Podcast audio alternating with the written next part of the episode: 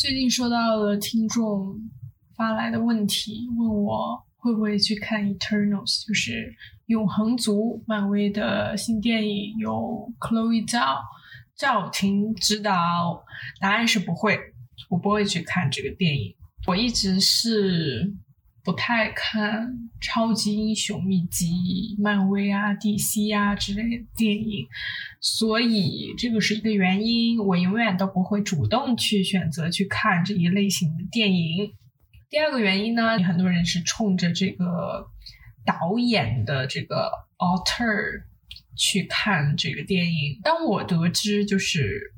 Chloe 要拍漫威的电影的时候，我其实是非常惊讶的。他的电影一直是有他一个独特的特点的。他的电影不算是那种我特别喜欢的电影的类型，以及他电影拍出来也不是我喜欢的感觉。我不算是他的一个影迷，但是我一直很 respect 他，因为我觉得他。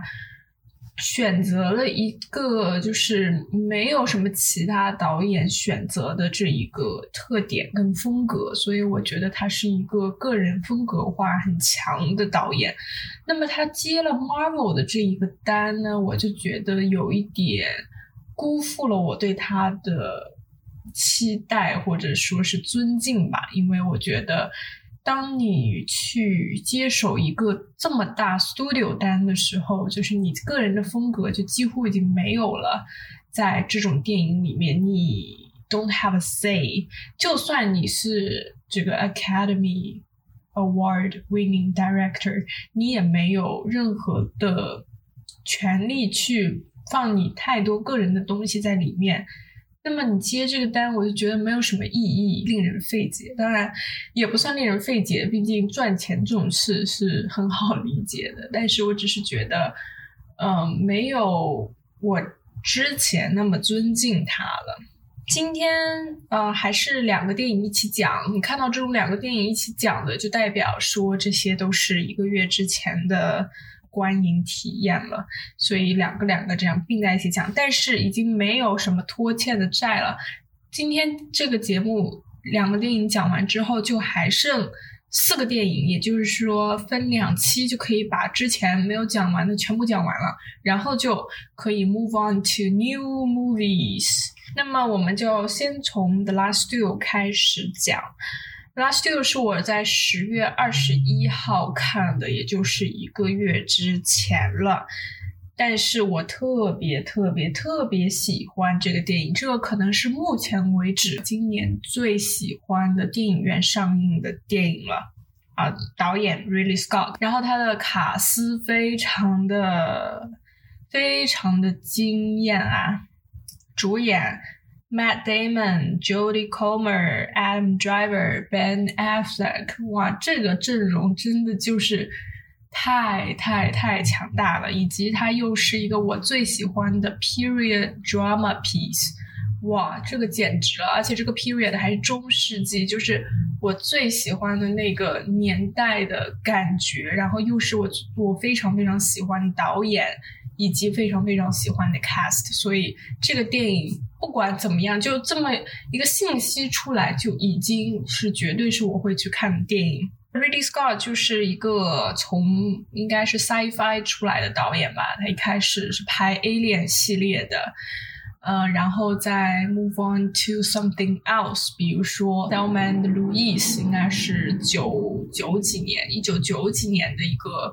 公路片也是一个非常有女性特色的女性风格色彩的一个作品，然后在这个《La The Last Duel》最后的决斗里面，也是一个非常有女性色彩的电影。那么这个之后再说。那么除了《Alien》系列和《Selman Louis，》，我想想还有什么啊？还有《Hannibal》。哎，这个导演真的是，就是他的风格非常的广泛，就很。就是他没有一个非常特定的一个模式，他真的什么都拍，然后包括这一次的这个《The Last Duel》最后的决斗，应该也是他第一部中世纪的风格的电影吧。《不太确定，但我觉得是的。这个取材是一个真实的事件啊，在法国的十四世纪的时候，真的是出现了这么一个类似的事件，所以这个等于说是改编自呃 true event。那么它非常有风格的特点就是它的一个编剧以及展现的形式，它是分为三个 chapter，或者说三个嗯 point of view。从呃，先是第一个 chapter，就是从 Matt Damon 的视角去看整个事情；第二个 chapter 是从 Adam Driver 的视角，然后第三个以及最后一个就是从女主角 Jodie Comer 的视角去看整个故事。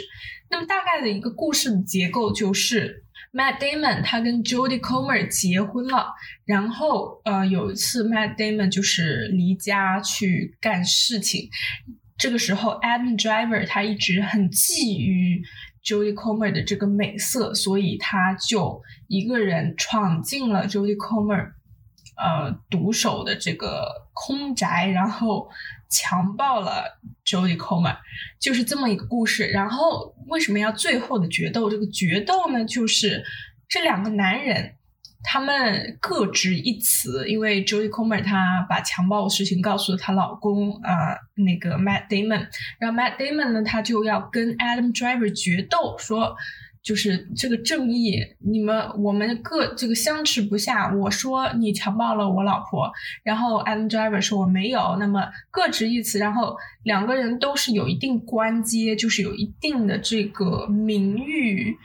声望的时候呢，那么当时的这个法国的国王就决定，你们就打一架，然后输的那个人就死，就打死他，然后赢的那个人就可以获得 “quote unquote” 正义（双引号）正义。所以呢，这个就是一个大致的一个故事。那么它的精彩之处在哪里？就是它的三个视角，每个视角都有一个 twist，都有很多的反转，然后都往上一个视角去叠加了一些新的故事成分，然后让整个故事变得更完整。那么我刚才说它是一个非常女性色彩的故事，就是因为。到 Jodie Comer 的这个视角才是我们的主视角，就是才是整个故事的一个大致的一个全貌。我们了解了 Jodie Comer 作为一个女性在两个男人之间的一个处境，以及她亲临其境这个强暴事件的整个事件的本身。那么我们一开始被两个男人的视角铺垫，就是为了让显得呃女性的这个视角更加的脆弱，以及。就是增加了更多的讽刺感，因为我们知道两个男人的视角都是不靠谱的，他们都是为了都是非常自私，都是为了自己的名誉、声望等等。然后真正到了最后一个视角才是真相，所以它这个其实是一个，其实它本质是一个这个悬念揭露的一个一个一个事件，一个一个剧情的架构。就是我们其实为了等到的就是。他到底有没有强奸她，以及就是这个女性在两个男人之间，她到底是一个什么样的位置？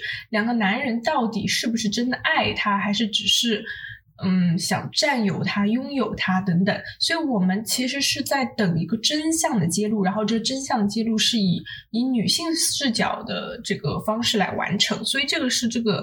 剧本的一个巧妙之处，我印象最深的几个几场戏，其实这个电影里面印象让我觉得印象很深的戏有挺多的。第一个戏当然是它的一个重头戏，就是它的一个高潮戏，一个 climactic scene，就是它的强奸戏 rape scene。嗯，这个强奸戏呢，主要是由后两个 point of view 来完成，也就是。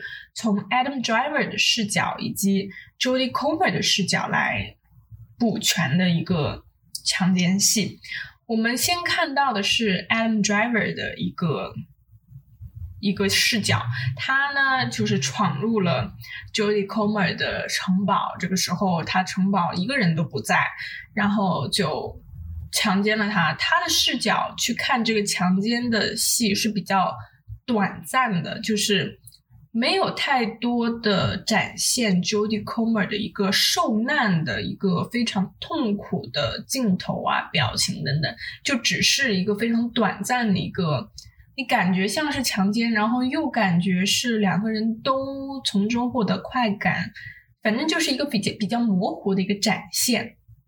但是你到了 Jodie Comer 的视角，你就有一个非常 close up 在 Jodie Comer 的脸、脸部的所有的表情的一场强奸戏，就整一个强奸的过程，这个镜头就放在 Jodie Comer 的脸前，他被这个压在那个床上，然后脸被压在那个被子上面，就是一个非常非常痛苦的挣扎、扭曲的一个。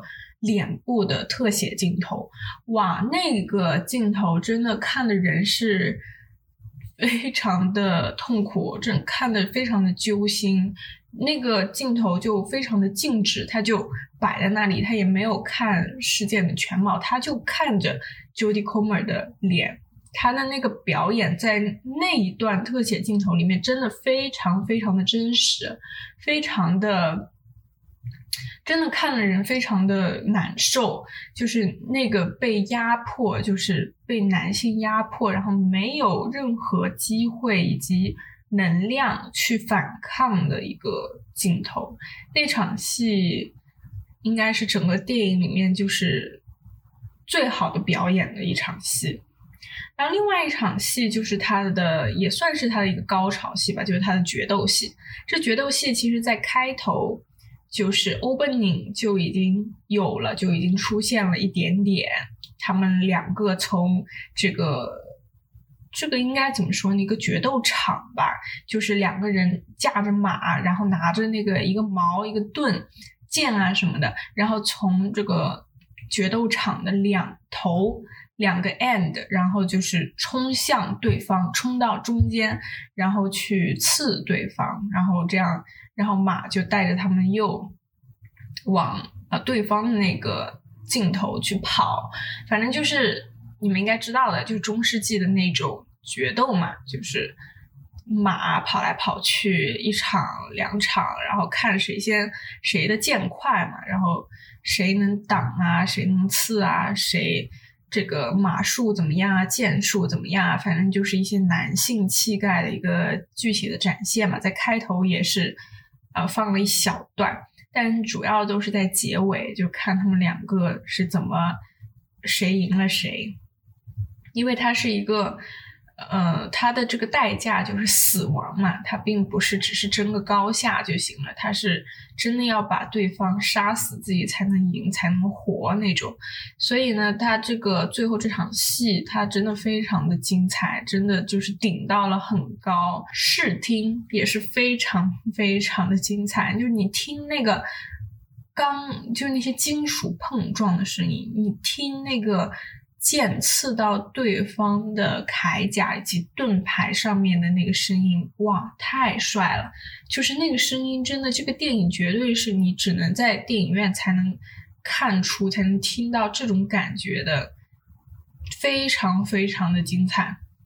最后那个决斗戏，其实我发现很多人都觉得最后那场决斗戏很老套，就是好像中世纪就是好像都要来这么一场打架，但是我觉得。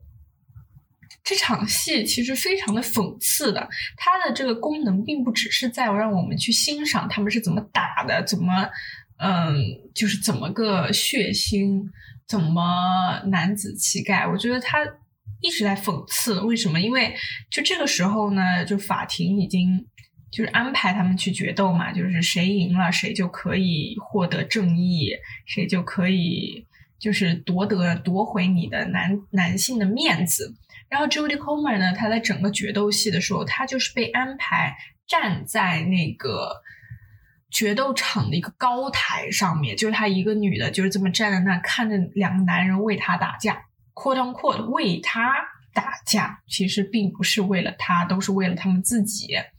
那么她就被放在那个高台上，如果她老公 Matt Damon 赢了的话，她就可以活；如果 Adam Driver 把呃 Matt Damon 给搞死了。那么 Jodie Comer 跟她老公都得死，就是她她这个 Jodie Comer 她是会被烧死的。为什么？就是因为这个如果 Adam Driver 赢了的话，就证明啊就很搞笑的，就他如果赢的话，就证明说 Judy Comer 是在撒谎，他撒谎他就得被这个火给烧死，所以他站在那个高台下面就是。火就是生出来的火，她如果她老公一死，她就得死，所以那个时候等于说她也是一种行刑的感觉，她就站在那毫无权利，她没有任何能够为自己说话、为自己争取正义，甚至是活下来的权利的一个理由，她只能靠两个男人去决定她的生命，以及决定决定她的贞洁，决定她是否。诚实的去表达出自己的呃受到的伤害，所以那场戏它不只是一个视听上面的盛宴，它更多的是一种非常无奈的一种女性嗯关于女性的一个讽刺在里面。所以那场戏我觉得是非常处理的非常精彩的一场戏。另外一场戏，呃，跟跟就是我是比较注意这种。Symbol 就是它有没有一些象征、一些 charge 的一些，就是用一些其他的东西去讽刺、去暗讽一个主题的一些表达。在这个电影里面有一场戏是暗讽的，非常的精彩。就是这个是编剧上面的一个非常大的一个亮点，就是一场马戏。其实是这个马戏，我记得是。也是 Jodie Comer 的视角，应该是的。对，那么这场马戏发生了什么呢？就是这个应该是在强奸之前吧，就是还是还没有强奸，然后 Jodie Comer 还是跟 Matt Damon 就生活在他们的这个城堡这个宅子里面。然后，呃，Jodie Comer 呢？哦，就是 Matt Damon 他养了一只白马，这只白马就是那种非常就有点那种很高贵、很尊贵，然后就特别特别宝贝的一匹很白的马。然后突然呢，就是有一天 Matt Damon 就是在这个马场，就是跟他的这个白马玩耍的时候，就是他多宝贝这个马，就是把这个马就单独的圈养起来。不让它跟其他那些杂种马、那些黑马什么的一起玩，就只是把它单独的放在了一个很大的一个圈里面。然后这一天呢，Matt Damon 呢就在这个圈里面，就是拍他的马，就是爱抚他的马。然后突然呢，就是他的另外一匹黑马呢，就是好像是他的这个。这个圈的这门没有关牢，然后就外面的一匹黑马呢，就是突然就是冲进了这个白马的圈，然后就强奸了这个白马。这个能不能说强奸？就反正就是跟这个白马就是发生关系，就突然骑到了那个白马上面，就是黑马跟白马正在发生性关系。然后这个时候呢，Matt Damon 呢就非常的生气，他非常的生气着急，然后特别的愤怒。他就打那个黑马，就是意思就是说，这是就是等于说他想要保留的是白马的这个非常尊贵的这个基因，它的这个它是不能随便跟其他的马交配的，它必须得有比如说更固、更尊贵或者说更纯的这个基因的马去跟白马交配。所以呢，这样的话，那这个白马就是。就这么意外的就被黑马给交配了，那 Matt Damon 就很生气，你这个杂种什么的，然后他就把这个黑马给打跑了。所以就是这么一个戏，这个戏为什么讽刺？其实刚才听完我对强奸戏的这个。描述你就应该知道了，就是这个黑马就象征着就是 Adam Driver，然后这个白马就象征着 Jodie Comer。白马是 Matt Damon 的一个附属品，是他非常宝贵的一个附属品，就像是他拥有了这个物品，就把它当做一个物品，他没有把它当做一匹马或者当做一个妻子。而是就是他拥有的一个去表达他的地位的，去象征他的这个地位高贵的这样的一个物品。然后他突然有一天被一个不知名的一个不属于他，就是他觉得说白马只能由我来养，就是他老婆也只能由我来发生关系，就不能有其他人去用这种方式去性占有这个附属品，所以他才生气。这也是为什么到了最后，从 Judy Comer 的视角来看的话，她老公 Matt Damon 并不是因为他。就是 Judy Comer 这个女性，她妻子受到了侵犯而选择去给他报仇，而是因为 Matt Damon 他这个人，他本身他的地位、他的尊严受到了侵犯，他怎么能够让自己的白马被一匹不被允许、不被放在眼里的这样的一匹黑马给？就是这样子随意的去交配，然后自己的妻子又怎么能被别的男人给强暴？所以他一直是把自己放在了自我的一个中心。所以这个马戏在这个地方就是用这样子的表达，就是非常的恰到好处，就非常的直白，非常的，嗯，他是用一种没有那么明确的、没有那么明显的一个表达去暗讽了整个 Matt Damon 这个人。他作为男性的这种很自我为中心的一个性格特点，所以这个就是我觉得印象非常深刻的几场戏。那么刚才也讲到了三个 point of view，三个这个视角有不同的，增加了不同的对这个整个故事的一个反转。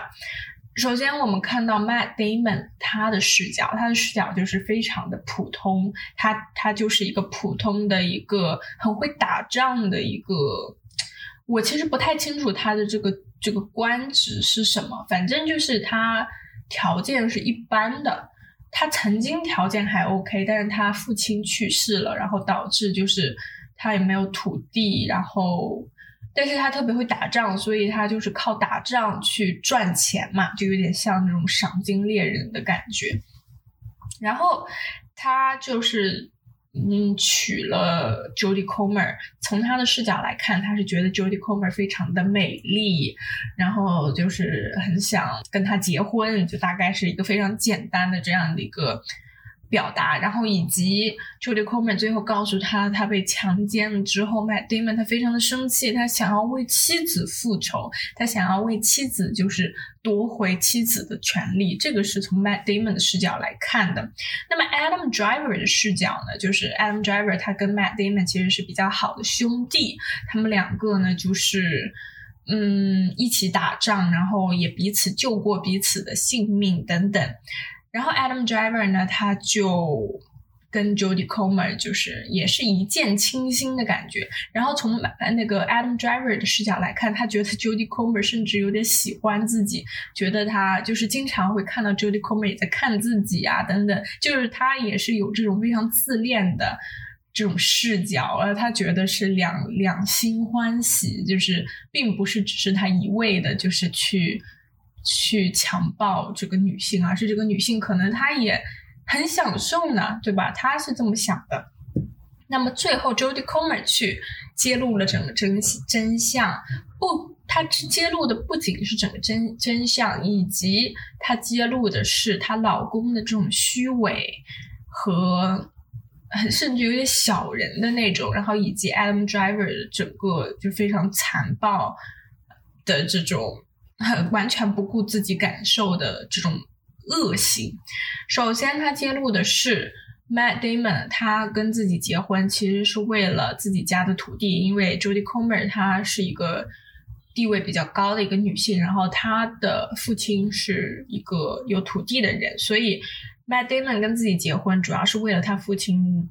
这个的土地作为嫁妆嘛，然后呢，他又揭露的是 Matt Damon，他跟自己结婚的第一个晚上，就是跟他说，就是你要给我生孩子，就是你你必须给我生孩子。但是呢，Jodie Comer 一直就是没有怀上孕，因为就是 Matt Damon 每次跟他发生关系的时候，都是一种很被迫的感觉，就是 Matt Damon 他。是，好像是很有快感。她主要是为了就是赶紧生孩子，但是 Jodie Comer 她就是很有压力，因为呃 Matt Damon 完全不顾她的感受，在整个发生关系的过程当中，他只是为了孩子，所以 Jodie Comer 她完全感受不到任何的幸福，然后你，然后完全感受不到她老公对她的爱，她觉得她自己只是一个生育的工具。然后呢，她在整个这个家里也是没有任何地位的，她的婆婆也就是 Matt Damon 的妈妈就也是。嗯，丝毫不把她就是放在眼里，她就是一个非常没有地位的一个一个媳妇。Adam Driver 强奸了她之后，她把这件事情不是告诉了她老公吗？然后她老公呢就非常的生气，他生气，然后又跟这个 Judy Comer 发生了这个婚内的这个，有点像是强奸。得知 Judy Comer 被别的男人强奸了之后，他的第一个反应是对 Judy Comer 说，好像他是我忘了他的原话是什么，反正是 I will be the last one who fucks you，还是 He won't be the last，反正就他的意思就是说我必须是最后一个跟你发生性行为的人，就是不可能让 Adam Driver 或者别的男人成为最后一个。嗯，得到你身体的人大概是这么一个意思，所以等于说他在同一天被两个男人都是在他不情愿的时候发生了关系，然后她就怀孕了，所以也不知道她怀的是谁的孩子，是 Adam Driver 还是 Matt Damon，这个也是一个未解之谜，她自己可能也不知道。然后法庭上面呢就知道了她怀孕，因为她那个时候已经显。那个肚子已经就是显出来了，然后就是法庭就跟他说，他们就用当时的那种非常。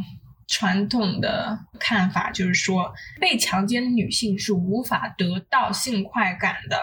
如果得不到性快感，这个被强奸的女性是无法怀孕的。但是你怀孕了，就说明你应该是在整个性行为当中得到了快感。所以那算不算强奸呢？是不是你其实也是情愿的呢？你也没有反抗的。所以就是他们一直在质疑他的这个。表达他的这个申诉，所以就是非常的扭曲的一个法庭戏，但是它里面的讽刺也是非常的饱满。为什么说它是一个 feminist film？但它完全就是没有说什么女权啊，什么乱七八糟的，就是没有把女权放在一个非常重要的位置上。但它整部电影都在表达一个 feminist 的一个 ideology。他把女性就是这种处境，用一个中世纪的故事去揭露了现在二十一世纪还是这样子的一个女性的处境，还是这么一个被动的成为男性附属品的这样的一个地位。男性看似好像在为女性争取权利，其实只是在为了自己的尊严。Mad Damon。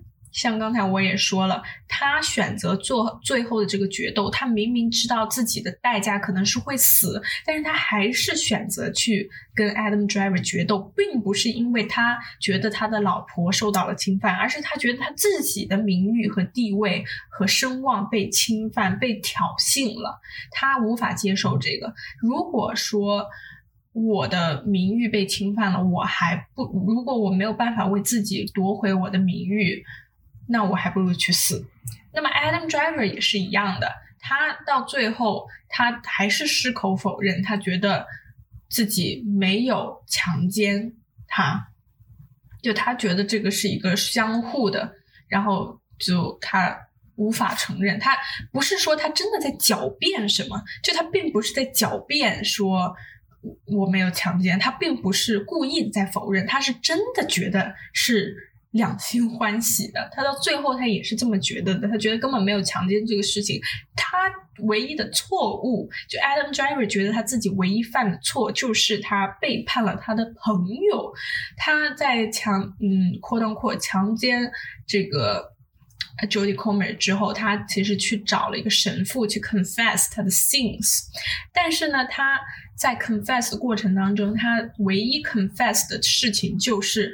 我背叛了我的朋友，我强奸我这个跟他的老婆发生了关系，是因为我就背叛了我的朋友。背着我的朋友去跟他的老婆搞，这个就是他唯一犯的错，他觉得，所以这就整个你会觉得非常的滑稽，非常的讽刺，这个也是这个电影非常成功的地方，他完全没有非常让你觉得有说教性质的在在在教你说。怎么去女权？他完全没有这样，他是通过一个这样的一个事件去映射了当代这个社社会以及他的这个，他有这种时代性，就他可以，就算他是几百年前发生的事情，在今天依然是这样的一个处境，这样的一个地位。所以我觉得这个电影它是一个非常非常成功的女性电影。非常精彩，非常非常精彩。那么我给他也是非常高的分，九分。那么这一分扣在哪里了呢？你一定会想问。首先，我一直不喜欢语言跟地区不符的作品。如果它发生在法国，比如说像这个作品，它从头到尾它都是发生在法国，他们的名字也都是法语，然后就整个就是这个地方就是法国，就它设定好的就是法国，这些人都是法国人，但是他们说着一口英语。就这个是让我觉得非常的不适的。之前也看过很多类似的作品，就是它的地区跟它的语言是完全不相符的。哦，比如说那个，就是突然想起来，Francis Ford Coppola 的女儿 Sophia Coppola，她不是之前拍了一个。那个 Marie Antoinette 嘛，就是讲那个法国的那个皇后的那个故事。那个电影也是这样的，也是说着一口流利的英语，然后讲的是 Marie Antoinette 的故事。这个让我觉得有点就是太奇怪了。所以这个电影也是一样的。如果说你必须是一个美国片，你请的也都是美国的演员的话。说英语的演员的话，那你为什么不干脆把它改编成就假设它是发生在英国呢？或者说另外的一个说英语的一个十四世纪的地方？你如果反正你已经是一个改编的，就算它是 based on true event，你改个地点应该也没有什么关系，对吧？它又不一定一定是要在那个地方一定发生过的。但是你如果说在一个法国说英语就。反正我是不太能够接受这个这一点。那么另外一个就是 Matt Damon 的表演以及他的形象展现，在整个电影里面，我是觉得有一点点奇怪的。就是他的整个造型，你如果看过这电影，你会发现，就是他之前他在前半段都是留着一个那种很短的刘海，我就觉得非常不适合他。Adam Driver 跟 Ben Affleck。的造型都特别特别的好，特别是 Ben Affleck，他真的我一开始都没有认出他来，我到最后我好像才认出他来。但是 Matt Damon 就是可能他这个形象设计我是觉得不太行，然后他这个可能是整个形象设计就导致他的表演也不是特别出彩，就他这个电影里面就完全被 Jodie Comer 跟 Adam Driver 甚至 Ben Affleck 给占据了他的主角的一个地位。所以我觉得他这个主角的特色不是特别的突出，嗯，这个是我觉得遗憾的地方。但是他仍然值得一个九分那个高分，也是非常非常喜欢、非常非常喜欢的电影。所以也还是非常期待 Ridley Scott 下周就要出的嗯《House of Gucci》。OK，那么这个是 The Last Duel。There is only one question that matters. Do you swear on your life that what you say is true?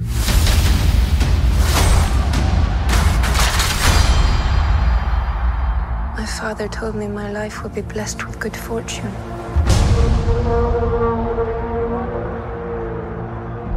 I'm married.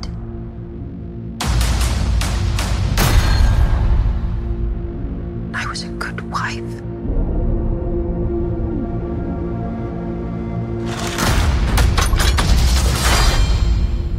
And then was judged and shamed by my country.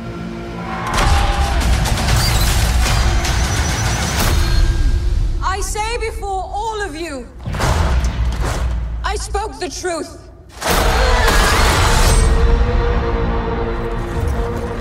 Most unspeakable charge has been brought against you. Jacques Legree entered our home. He attacked me. The accusation is false. I am telling the truth.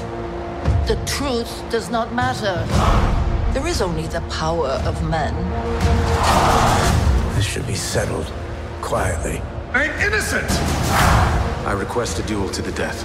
If you lose, your wife will suffer dire consequences. One of us has lied. Let us let God decide. You do not believe me. I am risking my life for you. You are risking my life so you can save your bride.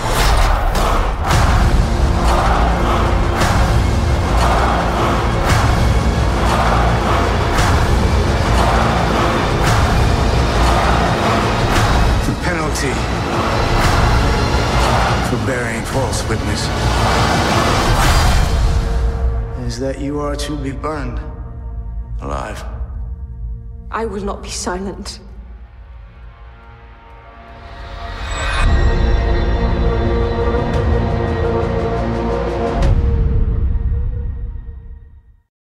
讲完《Last Duel》已经花了很长时间了，那么赶紧把这个《Halloween Kills》给讲完。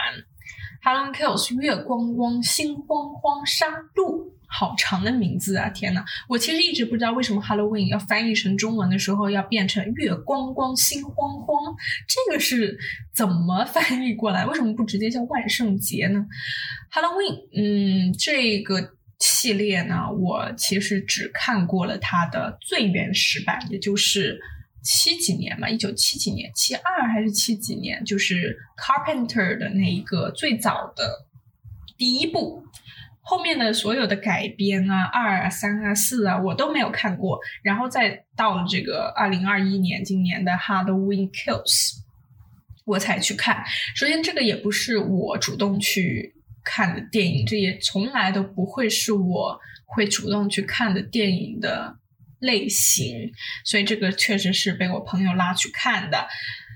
Halloween Kills 呢，它其实比我想象中的要好一些，没有我想象的那么糟糕，所以它的分数也不是特别的低。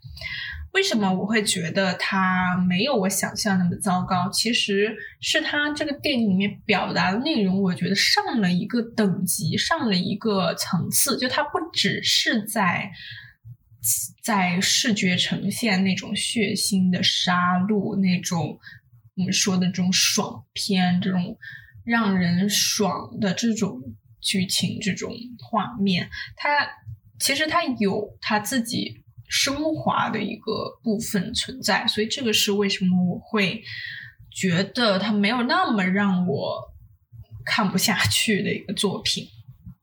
那么讲讲它让我印象深刻的镜头吧，就是它的升华的镜头，升华的戏，就是它的那个医院戏啦。这个医院戏呢，就是所有的这个。病人啊，包括在医院的所有的这些病人家属啊，都在追打一个从精神病院逃出来的一个精神病人。他们觉得那个人就是 Michael Myers，所以他们要今晚要 hunt him down。但是呢，这个精神病人当然不是 Michael Myers。呃，为什么他们会觉得他是 Michael Myers？首先，Michael Myers 不是一直戴着那个面具嘛，所以大家也不知道他到底究竟长什么样。然后不知道为什么就有有个人可能就开始骚动，然后大家就觉得哦，就是他，就是他，就是他，我们赶紧去打他吧。然后大家就一窝蜂的去追他。然后呢，这个精神病人呢就没办法，他就。就被迫跳楼了嘛，因为他很害怕，然后他又是一个有精神疾病的，所以他最后跳楼然后死了，然后大家才发现哦，不是这个人。所以呢，这场戏其实是一个非常简单的一场戏啊，也没有什么特别的一个处理，但是它还是在一定程度上升华了整个作品，甚至升华了整个系列，就是它强调了一种集体未知性，就是这种集体未知性呢。把人们就是搞得很恐慌，他们会去猜忌对方，他们就对人跟人之间没有信任了，因为他们完全不知道 Michael Myers 长什么样，完全可能是你我他，所以他们就是很害怕，很害怕，就变得盲目了。他们也变得跟 Michael Myers 一样，成为了一个无差别杀戮的一个 monster。所以他的这种 monstrosity，这种 monster 的概念，在整个电影里面，它得到了一个升华，就是它不只是在指责 Michael Myers 是一个 monster，而是我们所有被集体未知性给蒙蔽了双眼的人，都是被迫的被成为了 monster。所以这个是这个医院系的一个存在的一个必要性，也是它，我觉得整个系列它如果一直是在这种杀杀杀，嗯，流血流血流血。Jump scare jump scare jump scare 的话就很平淡，但是有了这场升华戏，那就有点不一样了。所以这个地方还是可以的。另外一个是结尾啊，这个结尾也是一个很有意思的，也是一个概念性的一个结尾。它是一个完全开放式的，一开始是呃很多人就是把 Michael Myers 就引诱到了这个地方来，然后去打他，就要把他给打死，但是。啊，你好像以为他倒在了血泊当中，他好像真的死了。但是到结尾，他突然又站起来了，然后把所有这些村民、这些市民都又杀死了。所以这场戏呢，包括再配上了他的那个 voice over，就是讲的是这个 Michael Myers 已经 transcend to something else 了，就是他已经不再是一个人形的东西了，他已经变成了一个。很全能的、很万能的一个人了，他已经不只是一个人了。你看，他都可以起死回生，他是怎么打、怎么杀都杀不死的一个人。然后他就是变成了这种已经超人的、已经超神了的这种。形象，你看他个头又这么大，然后他的力量又这么惊人，反正就是他整个人已经被塑造已经不是一个人了。这个结尾是处理的是比较意外的，给我惊喜的，所以这个电影呢就还 OK 吧。就我可能也只能讲那么多了，因为这 Carpenter 的那个七几年的那个肯定是一个经典，他那个电影在那个时候出现是一个完全的一个。甚至你可以说是 blockbuster，它确实也成为了一个 blockbuster，然后也是有很多的，你看它能拍那么多续集，你也知道，就是它的这个整个架构都是感觉会很吸引观众的。但我觉得 Halloween Kills 有可能是它的最后一个电影了，我不太确定它会不会还要继续拍，但我觉得能够 end on here，我觉得已经。差不多了，就我觉得他已经拍不太下去了。其实这个《Halloween Kills》作为结尾，其实还不错的，就还没有说那么糟糕。所以我觉得在这个地方给他画上一个较为圆满的句号，也是蛮好的。因为嗯，观众肯定已经不只是能够满足于这种纯血腥的、毫无意义的杀戮了，所以在结尾给他来一个升华。我觉得是差不多的，所以这个是 Halloween Kills。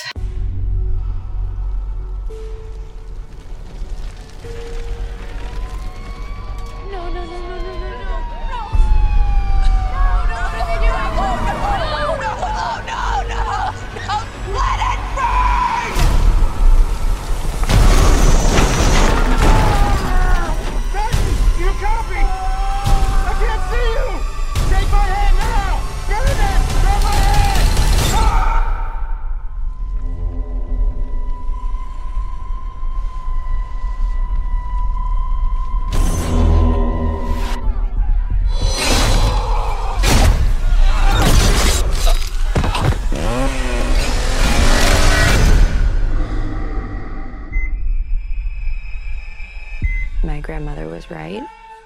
The boogeyman was real. It's over. We can't hurt anyone ever again. No one told you. Told me what? Somebody in there? Michael Myers is alive.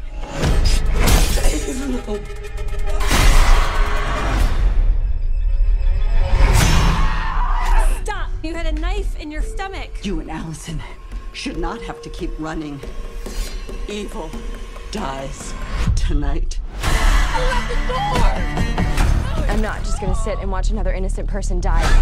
If you track Michael's victims, that's a straight line to Michael's childhood home. What do we do? We fight. Let's hunt him down. Michael Myers is flesh and blood. But a man couldn't have survived that fire. The more he kills, the more he transcends. Run! Go home now! He's the essence of evil.